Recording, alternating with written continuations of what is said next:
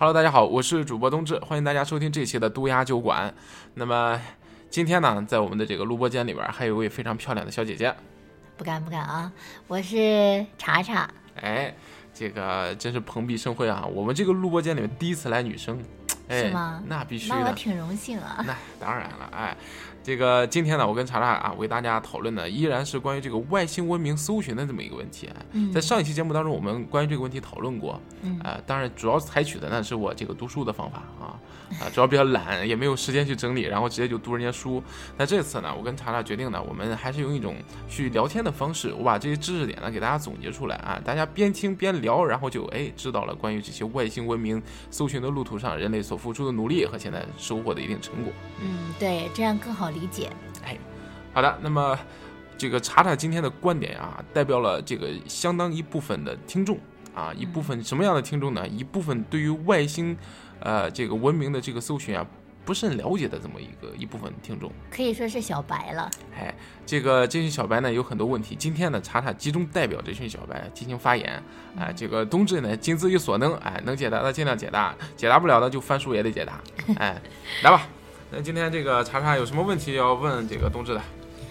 嗯，首先第一个问题呢，我就想问一下，到底呢有没有外星人这个东西？这个首先我们要对别的文明报以尊重哈，我不要说东西，不然小心我跟你说很多 UFO 哪天就把你带走了，我救不了你啊！啊，行行行，那那我要怎么说呢？有没有外星人，对吧？我应该这么问。这个首先呢，我们要说高等外星文明，哎，对吧？外星人所谓的人这个定义是很宽泛的。比如说，你要如果在外星球发现了一个类似于像异形里面那种奇怪的生物，我们把它称作人嘛。然后在人星球里面，他们就是人啊啊，所以我们叫高等文明生物，对吧？就和我们人类有共通的这种哎文明认知啊，这种高等智慧认知的这么一种生物，是吧？来继续，请问你的问题，有没有？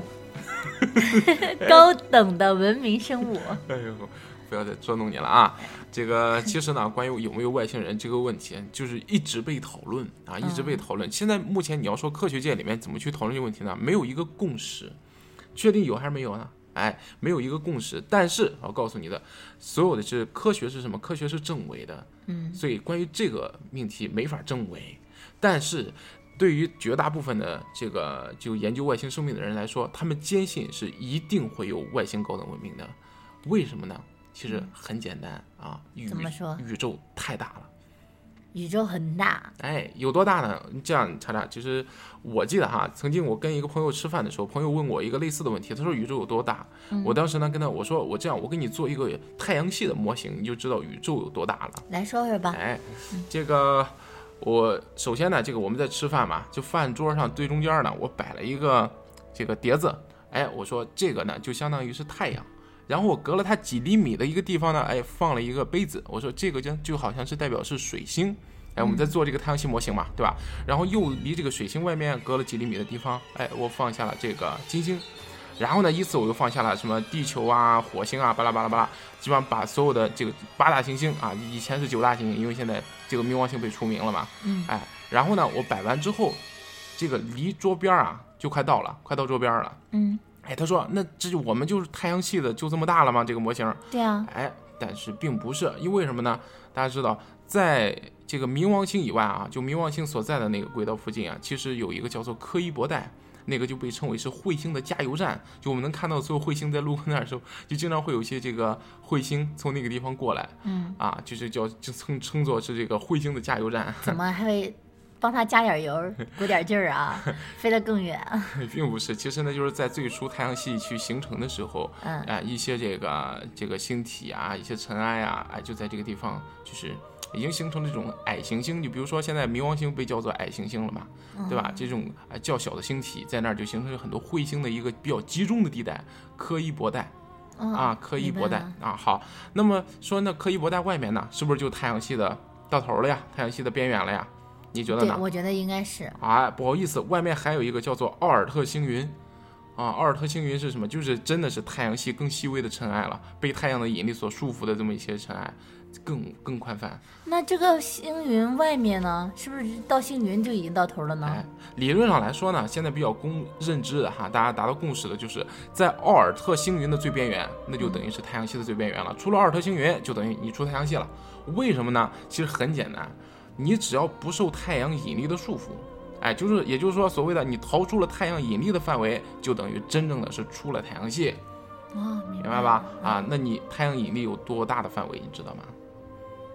嗯，八大恒星里边是吧，都在太阳系里边。那当然了，它的引力范围有多大？你觉得？嗯，不太明白。哎，天文学里面，哎，有一个常用的尺度叫做光年，这个啊你应该明白吧？这个我知道，哎，这个叉叉代表这个小白观点来说一下，光年是什么意思？光的传播的速度是吗？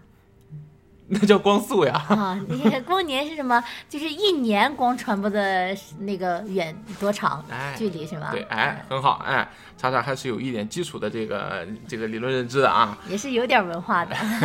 这个光年啊，代表光速每秒每秒三十万公里啊，每秒三十万公里的光速要跑一年达到的这个距离，我们把它称作光年。太阳是多这个引力范围有多大呢？哎，差不多正好半径是一光年。还挺远。然后说在宇宙里面一光年其实是一个很小的单位，它是基础单位嘛。但是我当时在跟我的朋友在吃饭时候去讲这个问题的时候，他问我，那你就再摆一个道具，这个我们模拟一下，看这个一光年大概有多远。对，我说摆不了为啥啊？，基本上你我摆完就没法回来，这菜都让你们吃完了。这是什么意思呀？我得跑到两条两条街以外了。哦，那么远啊！所以说，大家去模拟一个太阳系的模型，哎，就这么大。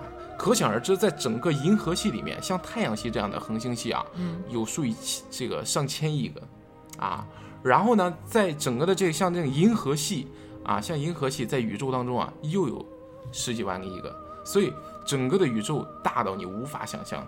所以你说人类难道就真的这么凑巧，在这么一个这么空旷的宇宙当中，只有人类这一个智慧生物吗？哦，所以说还是有外星人的 哎，所以说嘛，啊啊，大家其实啊，我们不能说是因为就是说是太严谨了，对吧？嗯啊，咱不是科学家，咱可以说，就是在我个人认知里边，我觉得肯定是有的，因为太大了宇宙，人类不可能那么巧合，只有人类这么一个智慧生物。对对对哎，只是我们还没有发现而已。对啊啊，那那那我们怎么找他们呢？怎么找外星人？其实怎么找外星人，这就有学问了啊。就比如说，我们再举个例子，你看，查查，我们在一间漆黑的屋子里面。嗯，你要相信我是好人，我不会做什么坏事儿的啊！哎 哎我们在一间那可不一定。我们在一间漆黑的屋子里面，嗯哎，如果我们彼此看不到的情况下，我要找到你怎么办呢？喊我呀。对呀，我说查查查查你在哪里，对不对？对，哎，这就是我们寻找外星人的其中一个方式。这个呢，曾经被叫做 MET 计划，就是主动发声去寻找外星人。哎，你在哪儿？我们向整个外这个向宇宙当中去扩散这个信号。哦，明白。啊，去呐喊，哎，你在哪儿？但是呢，由于确实是这个功率的受限，就是人类可以调动的这种功率啊，最大功率，在宇宙当中也是非常非常渺小的。《三体》里面曾经有个描写哈，就是从地球啊，你知道《三体》，《三体》是啊、三体星在这个大流比下，它是离人类最近的这个比邻星最近的一个恒星，距离四光年，这也不算很远哈。最近的了，没有比这再近的了。嗯，啊、那我们到吗？能过去吗？就我们家邻居，嗯哎呀，我们往邻居那儿，距离四光年的邻居那儿，嗯要喊了一声，是吧？首先我们先说光哈，呃，这个以光速过去，这个声音他听到得四年以后，是吧？然后我们他就算听到之后，第一时间回复一下，我们再四年、八年以后才能收到这个信息，对不对？一来一回啊。然后呢，我们先说这个声音以我们最大功率哈，人类的这个目前现有的这种科技去发送它的话，其实就相当于是你大概有一公里外听一声蚊子叫，啊，那也太小声了吧？听不到，根本 就对，几乎就听不到了。不是小声的问题，是根本听不到啊啊，啊！一公里外是什么概念？你从街这头听那头有个蚊子叫，那不可能啊，咱又不是超人。那我们可以接收到外面的信号吗？哎，就查查查很聪明啊，就我们可以收到外星信号的。呃，这个关于这个呢，其实我还要再说一声哈，就是关于这个叫 SETI 计划嘛，啊，就是我们巨大的这个射电天文望远镜啊，每天就朝着各种的这个天空啊，这个这个这个这个去接收呃宇宙当中传过来的这个各种有可能的信号。当然了，在宇宙当中有很多的背景杂音啊，这个宇宙辐射，我们把这些所有都过滤出去之后，哎，每天每时每刻都在寻找着有没有可能有我们的同胞在哎哪个地方发出了一声呐喊。你们收到过吗？哎，怎么说呢？我们先不说收到不收到问题，在这个地方我要先说一点，就是这个事情啊，这个我们不得不要夸赞一下我们的祖国了。啊，哎，因为在这个没记错的，因为贵州省内啊，我们有现在目前来说世界上最大的这个射电望远镜就在我们国家，叫 FAST 哇，啊，这是前几年刚刚去建立起来的，油然而生的自豪感。哎，国 国之大器啊。对，然后我们继续这个往下说哈，就是刚才查查问我说，呃，我们有没有收到过？哎，对对对还别说，还真有啊。这个你先容许这个冬至去翻翻书啊，这个传来清脆的翻书声。哎呀，怎么这么难找呢？没事儿，你慢慢找哈，我们都等得及。没有没有，就是这个呢，曾经啊，我们确实是收到过的啊，收到过，而且这个还很有意思。呃，在这个地方呢，我们还要是借用书里面的一段，哎，这个有个，首先我们要关注到是一个叫小绿人儿的信号。嗯，小绿人儿，哎，很有意思吧？在一九六七年的时候，英国剑桥大学的天文台，哎，建造了一台这个英国最大的射电望远镜。哎，这个一九六七年这个天文望远镜落成啊。那么这个望远镜在什么时候它发现了一组神秘的信息呢？那么它是七月份啊，七月份的时候落成。那么什么时候收到的呢？哎，其实很快，在十月份的时候，在十月份的时候，然后就发现了一组非常神秘的脉冲信号。然后呢，我就大跟大家简单的去念一段啊，为什么被命名为小这个小绿人啊？十月二十八号，自动化记录笔在纸带上绘出了一连串啊这个脉冲曲线。这个神秘的射电源发出的无线电脉冲波长呢是三点七米，每两个脉冲的间隔都等于一点三三七秒，精确的令人发指。哎，这个休伊什教授震惊了。在努力排除了一切人为可能的干扰之外之后，哎，他望着这个狐狸星座，哇，狐狸星座不会有狐狸精吧？然后想到了这个科幻小说中名为小绿人的那种这个外星人的形象，哎，于是他就很形象的给这个神秘的信号正式命名为小绿人信号哦，啊。这么来的。对，但是这个好像也就那组发过去之后，后来也没有太多的去破译了啊，这个事情就不了了之了。没有破译出来。这个也没法破译，信息太短暂了啊。啊，那有没有一些我们接收到外来太空的一些讯息被我们破译出来的呢？哎，这个你还别说，还真的有，还真有。哎，还真有。这个呢就更神奇了。嗯，哎，这个说来大家可能不信哈，但是呢，这个我在看这本书之前呢，其实对这段知识呢也是很空白的。呃，曾经呢我们收到过，收到过之后呢也破译过，破译出来之后呢，你猜是什么？什么呀？这个不是我胡扯啊，这个大大家可以搜一下啊，我们真的曾经破译过，是这个相声英文里面的一个相声词叫 “wow”，就是大家喜欢玩《魔兽世界》的，大家都知道有个叫 “w w” 嘛，缩写就是 “wow”。啊，这感叹词、语气词啊，哦厉害吧？这要跟我们打招呼。哦，你好，这打招呼的，人啊我们这边嗯哼。哎，不是这样的话，这个 “wow” 只是一个被我们破译出来的语气词，那它有没有别的含义呢？就比如像我们 SOS 这种求救信号啊，他们是不是用 W O W 做求救信号呢？那这个外星文明是不是心也太大点儿了？啊他发给我们之后，这信息就一去不回，是吧？这个嗯我们等到去救他的时候，黄花菜都凉了。对他没想到我们的文明会这么低。哎，也不是，其实这个我们可以通过好多年之后再收到了我们的回复的信息。嗯哼，嗯哼，啊哈，酿字，这是这是一个从广场上孕育的文明。嗯，跟大妈们一样喜欢这个动感音乐啊。哎，那么接下来呢，其实我要跟你去说一下啊，这个 SET 计划呢，其实大家都有啊这个参与的可能性，也就是我们搜寻外星信号的这个可能性。为什么呢？因为呢，这个每天呀、我们这个射电望远镜啊，要搜索到就是天空宇宙当中的很多杂乱无章的信号，我们呢要进行分析啊，要进行这个转译、破译等等，要要要从这里面筛出来哪些是有用的，哪些没用的，这个工作量其实非常繁杂。啊，这个我们的这个计算机呢，这个系统非常有限，资源有限，所以呢，每天这么多信息没法处理，怎么办呢？嗯哎，有一个网站，什么网站？哎，这个网站你问了我，你我我又不查书，又不好给你回答，你说我怎么办？哎，咱又背不下来，是吧？那你就查一下呗。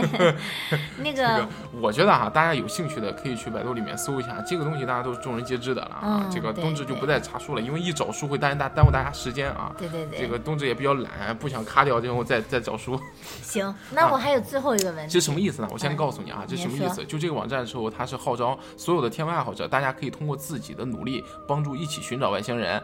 就是我们每个人的电脑里面下载到这个程序之后呢，哎，你的电脑就会它占用你一点点的电脑的资源。当你空闲下来的时候哈，平常你用的时候它不会占用，等你什么时候不用电脑的时候，你只要开着，哎，它就会占用你电脑的一点点资源，去帮着一块儿分析这海量的数据。然后哎，结果很多人参参与其中，你想想，有一百万个人、一千万个人一起帮忙，这个数据处理量会不会嗯，就很大？对对对，是不是？很大。就这个意思啊。OK，好，嗯你继续。我还有最后一个问题哈，就哎是问一下，我们啊，就大部分都在寻找外星人，或者是来捕捉他们的信号。当我们找到外星人，那怎么跟他们沟通呢？那肯定是说的和我们不一样的语言，对吧？是。这个我们商量好的，这问题怎么问那么快？这一会儿都最后一个问题 我也有个问题，是不是慌着走啊你？我我着急。这个我们聊一聊啊，就是，呃，有很多的科幻作品啊，包括这个科幻电影里边也描述过人类如何跟外星人进行沟通啊，比如说呃打麻将啊。啊啊不是啊，也有有真的有啊，有的科幻电影里面，自摸，这个有的这个科幻作品里边啊，也确实是啊，这个呃天马行空的、脑洞大开的，想了很多和外星人沟通的方式。但是啊，我们本着这个科学精神来说哈、其实真正靠谱的和外星人沟通的方式只有一种：什么呀？数学。外星人也懂数学啊？当然啦，你想人家都能跟我们去沟通、建立沟通、去发送信息、去接收信息，你想，其实他已经在至少在数学领域和我们有着基础的共识、共识和认知。啊，对吧要计算出来。而且你也不要忘记，在我们只要是生活在这个三维宇宙当中，数学是一致的。我们的圆周率是三点一四一五九二六，他那儿也是，对不对？有可能吧？哎，咱也不知道，我也不是外星人，对吧？我如果我是外星人，能回答回答你啊，这就是对，这是这是 共知，这是共知，因为这个宇宙里面的基础物理规律它是不会变的啊，数学规律也依然如此。所以说，我们能沟通的最好的工具就是数学。呃，那还挺挺好。所以像我们这样，呃，什么高中、大学数学基本上都不及格的人，就不用再梦想着和外星人沟通了。那我幼儿园没毕业，是不是就不不应该讲话？我不配。没有没有，你还可以在漆黑的房间里喊一声，嗯。啊等到十年之后你回复我。好了，这个其实关于呃这个关于外星人呢，就是人类还做出了很多的努力哈。呃，在这儿呢，就是简单跟大家说一下，大家都知道是在七十年代的时候，人类发送过两个这个探测器，什么探测器？哎，这个。呃，其实我自己也能说，但是我还找找书比较准的哈，这个我怕给大家说错。嗯，哎，你找找，这两个探测器的名字叫什么？先驱者啊，先驱者，他们是都叫先驱者，有一号、二号吗？那得分你是不是提前看好资料来的呀？不是，你这先驱者两个都叫，你怎么分辨呀？对吧？肯定有一二号吧？哎，当然是有号的啊，是什么号呢？先驱者十号和先驱者十一号，分别在一九七二年和一九七三年发射的。嗯，哎，你看我正好翻到这一页了啊，呃，咱看看啊，这个两个有什么特点呢？啊，这个首先我们要说它带着一份礼物啊，那这份礼物是什么呢？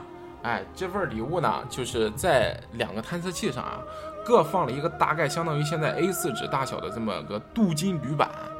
这个镀金铝板上，哎，是进行刻的，刻字儿的啊，刻的是什么呢？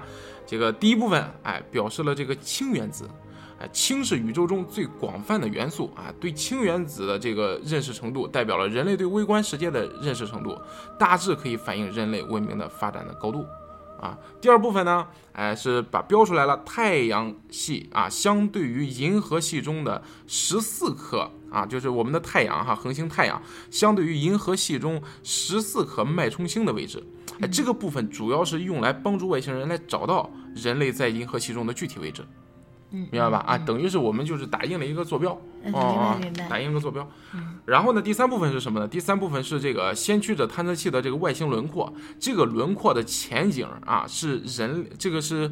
呃，铝板上的画哈，啊，铝板上画，他画出了这么一个这个先驱者，就这个探测器的它的外形的轮廓，这个轮廓的前景呢是人类的这个形象，啊，这个一个一个对一个男性一个女性，哎，嗯然后呢正好这么一个对比和这个探测器，明白吗？哎，外星人一看就比较直观的看到了，哦，人大概长多大，和这个探测器一比，明白吧？哎，是这么一个比例。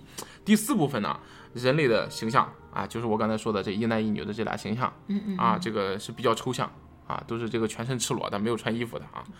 哎，对你小时候看那个还很激动啊。那我没有这样看过。然后第五部分是什么呢？是太阳系。哎，在板儿的底部会有太阳系的图示，还有一个细小的图形，啊，这个以代表探测器。从图中呢，可以看到探测器经过木星后离开太阳系的轨道，还给土星绘上了光环儿，希望以这个特征来凸显出太阳系，便于寻找啊，还是让人来找咱。嗯，明啊白哎明白。其实这个这两份儿这这这这两个探测器哈，带着这两份板儿，哎，然后就朝着太空中就飞过去了。飞走之后呢，他们现在是什么状态哈？我先告诉你哈，先驱者十号目前正以每年二点六个天文单位的速度朝向金牛座的双星进行前进。二点六个单位是什么？二点六个天文单位，不明白。天文啊单位是什么？每年二点，呃，一个它一个就天文单位，我先告诉你一个一个天文单位代表什么意思哈？嗯，从地球到太阳。一个单位。之间，哎，这个距离被称为一个天文单位哦，明白了。啊，这个距离大概是一亿五千万公里啊啊，明白了啊明白了。它每年大概有三亿三亿公里，嗯嗯。哎呦，还挺长。啊明，年这其实挺慢了，哈，在宇宙上宇宙尺度上来说，这很慢很慢了啊。嗯然后呢，如果金牛座的双星没有相对速度的话啊，也就是说，如果咱把它假设成是静止，在那儿等着咱过去啊，嗯这个呃先驱者十号大概会花上多长时间呢？哎，大约会花上两百万年的时间到达那儿。行了，我是等不到了。这个有愚公移愚愚公移山的精神。哎呦，今天嘴为什么老打飘？愚公移山的精神是好的啊，这个子子孙孙这个无穷尽。反正我这辈子是看不上了。没事儿，这个其实我也我也看不到。嗯，对，我们憧憬未来吧，憧憬未来。然后呢，这个几百万以后呢，哎，这些有可能哈，我们幻想的在几百万年后的某一天，哎，这个有一个智慧生物打开了这张铝板，然后看到了，哦，这是什么鬼？然后他发送了一个哇哦，你的意思是他已经发送了好像很久，我们现在才接收到是吧？你开的脑洞啊。那好 好吧，我看脑洞我也解释不了。所以呢，其实现在的对外星的呃这个文明的研究啊，哈，嗯啊、不够务实。对，怎么说呢？就是我们不能耗费呃人类的那么多的精力啊、资源啊、人力物力啊，去寻找一个目前来说机会非常渺茫的这么一件事物。所以人类现在更务实的是什么呢？啊，虽然我们一直在听着宇宙当中哈，这也是在尽我们一份在寻找的心那么一份力。那除此之外，我们现在比较务实在做什么呢？我们在向全宇宙去找寻类地行星。呃，就是像地球一样的行星。哎，听这名字就知道，它和地球的环境较为类似，也就是说，这最起码是一个比较有价值的做法。那找到了吗？找了？现在五十多个了呢，哎呦，还挺多。那我们可以殖民了，现在 估计也不行。为啥呀？啊这个最近呢都小五十光年呢，哎呦，以现在人类的科技是无法到达的，啊遥不可及那等等吧。啊。但是我们也是为我们的子孙后代去做贡献嘛，对吧？当某一天人类的科技已经能够完全进行星际航行的时候，可能他会选择一个比较近的星星去看一看，或许那边会有我们的这个子孙后代在那边移民啊。也或许人家本来那上面就有原住民啊，对吧？然后见到人类，哇哦！好了啊，好了，那么今天呢，大概大概的跟大家先聊到这儿啊。对，因为关于这本书里面的知识呢，其实很多，非常的丰富。我们说的呢，其实都是一些只言片语，哎，以点盖面的东西。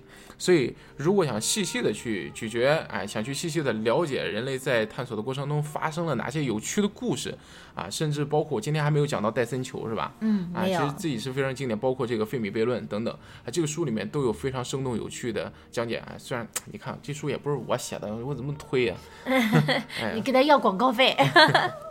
好了，这个科学精神呢是需要普及的。对哎，这个我跟查查呢也是尽了我们的一份力是啊。的，这个也希望大家在今后的这个生活当中呢，哎，还是别遇到外星人好啊。啊，那个遇到好的还好，遇到坏的就把咱人类做拿回去做实验吧，小白鼠。第一个先找你，知道吗？那我很荣幸啊为为我们人类做贡献，多伟大呀！是？为什么呢？就是？我们得先找两个，第一个先找了小吴，第二个找了你。为啥呀？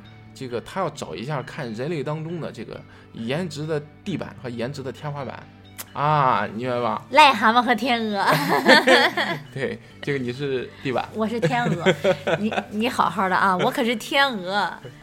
好了，今天我们嘻嘻哈哈的先聊到这儿了啊。嗯，对哎，，希望大家今天能够收获一个好的心情，也希望大家继续多多关注我们东亚酒馆。我是主播冬至，我是查查，哎，我们下期再见。再见。